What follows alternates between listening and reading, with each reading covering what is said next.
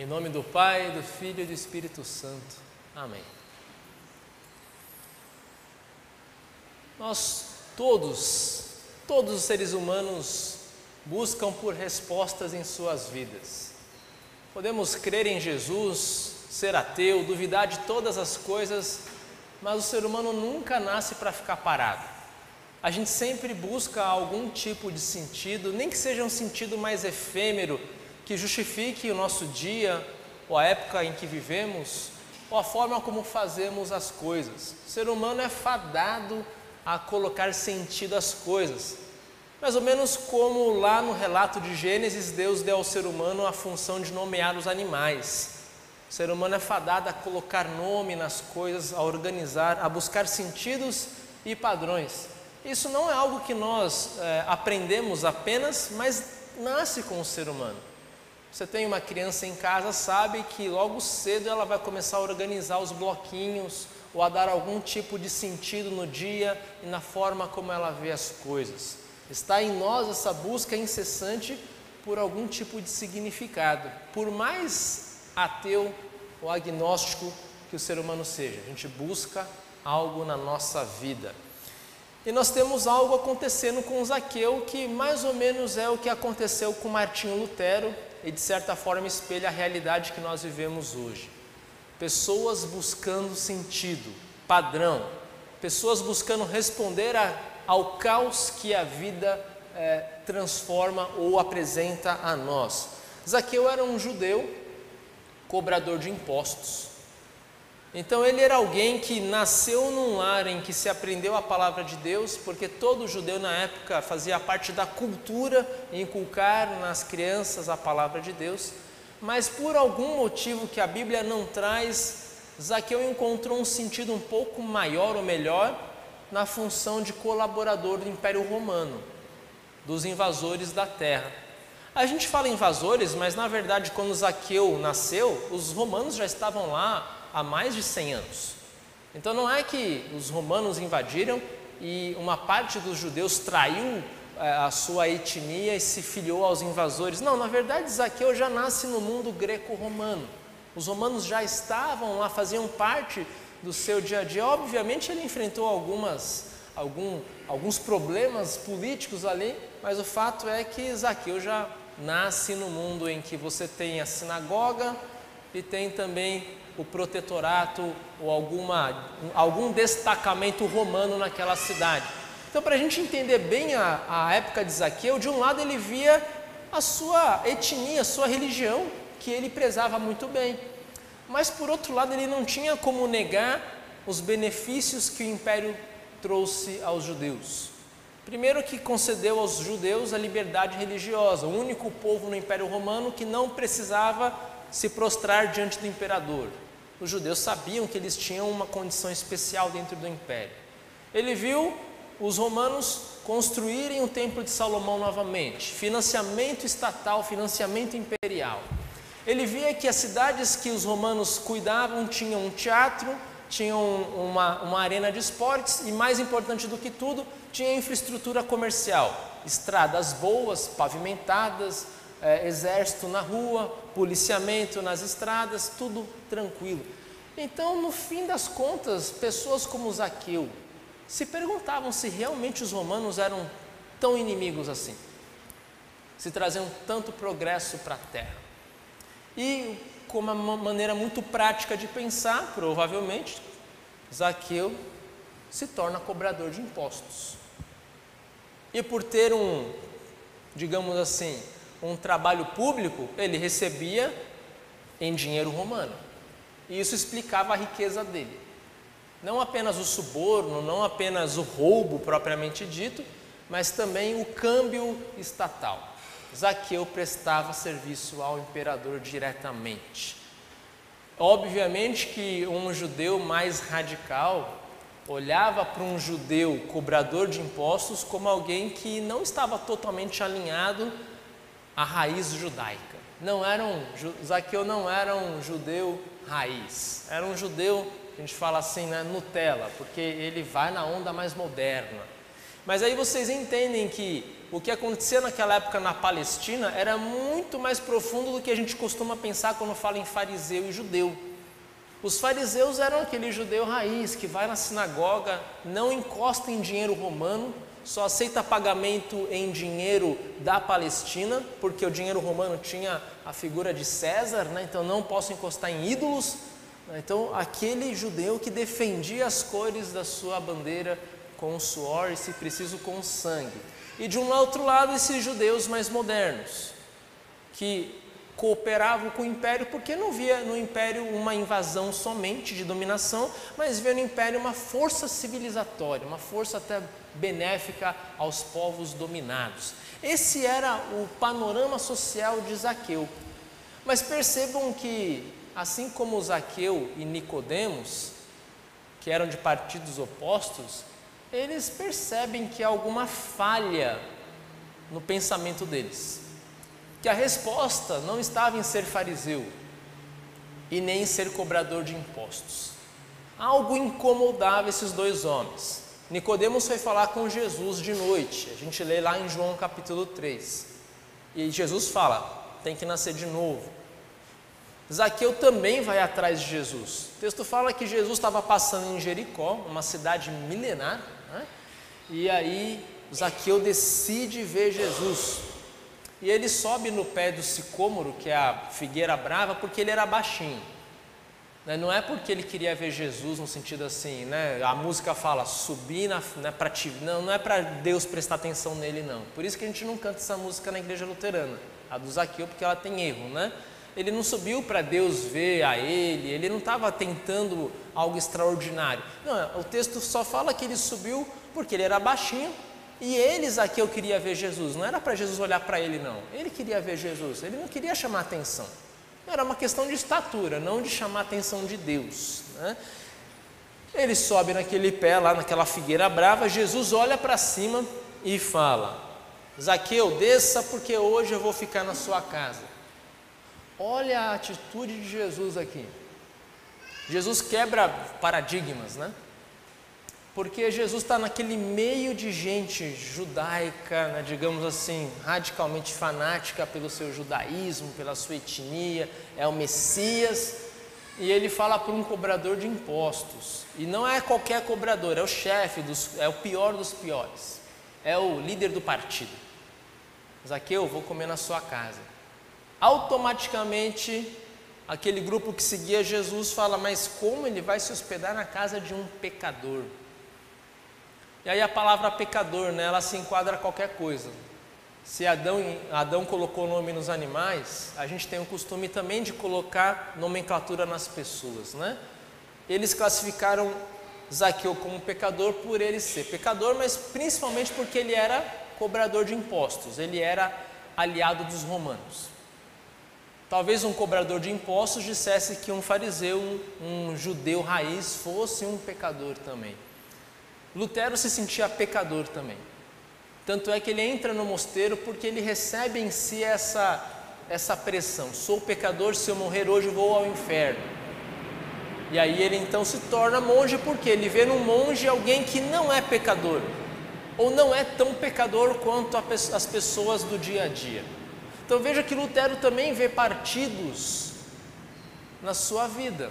De um lado, os monges que parecem estar mais próximos de Deus e da salvação, porque se dedicam à oração, e de outro lado, todo o povo que, sendo advogado, pai e mãe de família, não tem tanto tempo para combater seus pecados. Então, pecadores e santificados.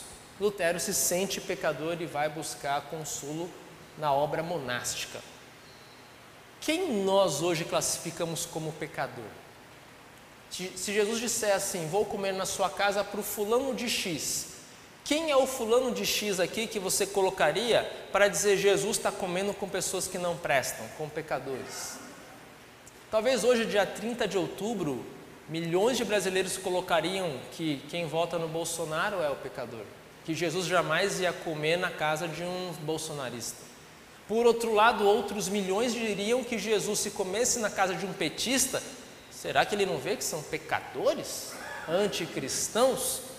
Nós, depois de dois mil anos desse texto bíblico de Zaqueu, 505 anos depois de Lutero, nós não aprendemos a lição ainda.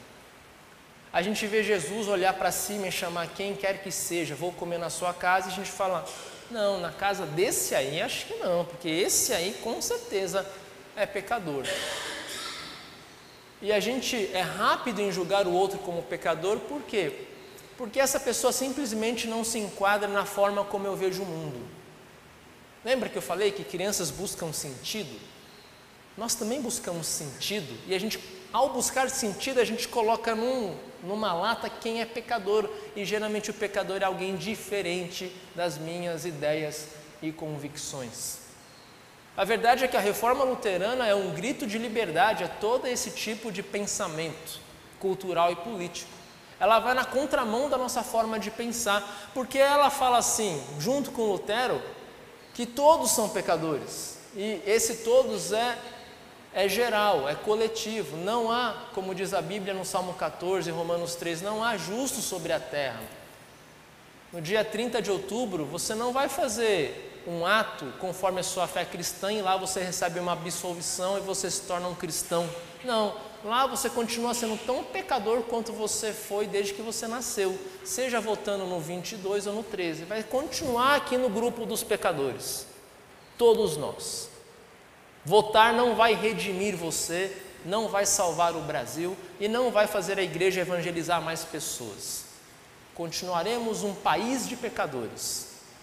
Feliz a nação cujo Deus é o Senhor, mas feliz a nação que sabe que todos os milhões de habitantes são pecadores, um igual ao outro.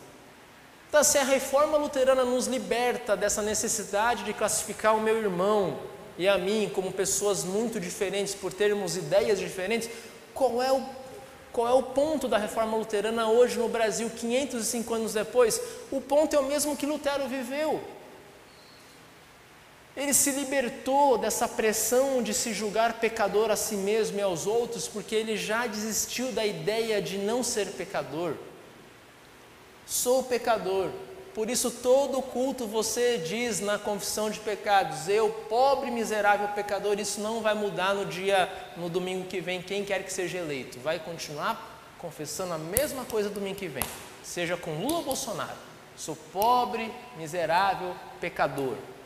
E quando Lutero fala, né, que agora entendi o que eu sou, que parece uma coisa ruim, não, isso na verdade nos coloca na real dimensão do que nós somos e nos liberta para quê? Para parar de lutar, para parar de tentar, tentar se justificar. Para Lutero era parar de ser monge. Não é com longas orações, não é com martírio de si mesmo, não é com nada disso que ele vai alcançar a salvação e um estado de não ser pecador. Lutero descobre na Bíblia, e na verdade não foi só Lutero, mas desde, desde sempre isso está na Bíblia. Lutero redescobre isso de que você é salvo, você é justificado somente por uma coisa, por meio da fé pela obra de Cristo. Pela graça vocês, nós somos salvos. E o instrumento para chegar nessa salvação é a fé e não as obras. Quando Lutero percebe isso, ele vê que o mecanismo de salvação não é ser fariseu ou publicano, não é ser monge, é confiar de que já que eu não consigo me salvar, é Deus que tem que vir a mim. E é confiar que esse Deus é misericordioso como, como Jesus foi com Zaqueu. Ele olhou para o pior dos homens naquela, naquela tarde e para o pior dos piores ele fala: Vou comer na sua casa. Naquele momento, Zaqueu percebeu o que Lutero percebeu 1500 anos depois.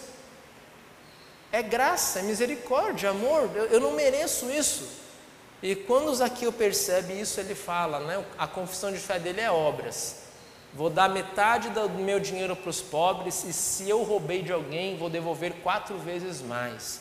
E Jesus fala: aqui a salvação entrou nessa casa, né, porque esse homem é filho de Abraão esse homem foi salvo, não porque ele era uma pessoa boa, mas porque ele confiou na misericórdia de Jesus. Então hoje nós somos convidados por Zaqueu, por Lutero, pela igreja luterana, pela nossa teologia, Se alguém aqui pensa que vai fazer Jesus ser mais Senhor pelo voto, desista da ideia. Se alguém aqui pensa que vai conseguir salvar o Brasil por meio da política, do voto, do que quer que seja, é melhor mudar de ideia, porque você está ainda nessa coisa do Zaqueu, do Lutério, de tentar salvar coisas por meio de coisas que não conseguem salvar. Parece difícil o que eu estou dizendo, né?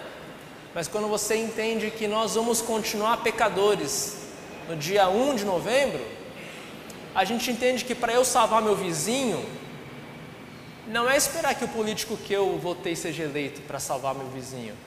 Quem tem que levar o evangelho para ele sou eu. Independente do presidente que nós teremos amanhã ou no ano que vem. Que quem vai salvar meu filho não é a escola que eu matriculo ele. Quem vai ensinar meu filho o que é ser um ser humano, o que é ser cristão, o que é seguir Jesus e os mandamentos, não vai ser a escola nem o partido que a gente vai eleger. Quem tem que ensinar isso aqui na Bíblia é pai e mãe, Efésios 5, Gálatas 5, Efésios 6. É a gente, independente de quem vai ter o poder político em nosso país. Então, nesse sentido, o que eu vou fazer hoje no dia 30 de outubro é simplesmente um efeito democrático da minha situação de cidadão, não da minha condição de cristão. Não, eu sou brasileiro, eu vou votar. Deus abençoe quem vencer e abençoe quem perder também para continuar servindo a nação no mundo político. O ponto é que quando a gente entende a separação entre o que eu devo viver diante de Deus e diante dos homens, a gente começa a se libertar dessas ideias de chamar os outros de pecadores. E a gente começa a se colocar ao lado do pecador. E ao lado do pecador falar: tem um Jesus ali passando, que ele vai chamar a gente para comer na casa dele ou para comer na nossa casa. Vamos prestar atenção nesse chamado? Que Deus conceda a cada um de nós essa consciência genuinamente cristã e, sobretudo, verdadeiramente luterana. Que todos aqueles que hoje na igreja luterana do mundo irem à ceia do Senhor tenham a noção de que ao ir à ceia abrem mão de toda a sua condição de achar que a salvação ou o mundo é salvo por meio de coisas que não seja por meio da pregação da palavra e sacramentos. Que cada um de vocês que venha ser do Senhor venham como pais e mães que não querem salvar o filho por meio da política, por meio de ideologia, querem salvar o filho por meio do que está ali, palavra e sacramento. Que cada cristão que vem aqui na ceia do Senhor diga: esse é o único jeito, Senhor Jesus, de, eu não, de o pecado que eu tenho não me mandar para o inferno. Não é Lula, não é Bolsonaro, não é ideologia, não, não. É só aqui, Senhor Jesus. É só aqui que eu atendo o seu chamado de vinde, pois tudo está preparado. E é só aqui, querido Deus, que eu encontro o real significado da minha vida e divido a minha vida entre antes de Jesus e depois de Jesus, e divido a vida do meu filho entre antes do batismo e depois do batismo, divido a vida da minha família entre antes da profissão de fé e depois da profissão de fé. Essa é a bandeira da reforma, da gente se libertar das amarras humanas e se jogar nos braços de Jesus ah, pastor Maria, o resto? Vamos deixar na mão de quem quer que seja? O resto Jesus já, Jesus já falou. Buscar em primeiro lugar palavras e sacramentos, reino de Deus. O resto, Jesus fala assim: o resto mesmo. O resto será dado a vocês. É só a gente confiar em Jesus. Não tem outro segredo. Por que confiar em pessoas humanas? Jesus está ali se dando a nós no sacramento. Esse é o convite de Jesus a todos os pecadores, a todos nós, bolsonaristas, petistas, anulistas, isentões. Está lá, Jesus está olhando para nós falando, tudo bando de pecador. Mas venham, vou comer na sua casa hoje. E pode ser que quem está lá fora diga, nossa, Jesus se dá a esse povo aí? Se dá, somos pecadores, não está errado não. Jesus se dá, vai ser hospeda na casa de pecador. Meu coração de pecador, Jesus está lá, que bom que Ele está lá e me salva e me dá nova vida. Por isso hoje venham, Jesus chama vocês. E quando saírem, Retome a conversa com aquele seu parente que brigou por causa de política com você, você brigou. Mostre para ele que você é pecador, mas que acima disso você é alguém regenerado por Jesus. Vamos deixar para trás todas essas brigalhadas que nós temos ali fora e vamos nos pegar a Cristo Jesus. Hoje ele nos chama. Amém. Nós cantamos o ofertório.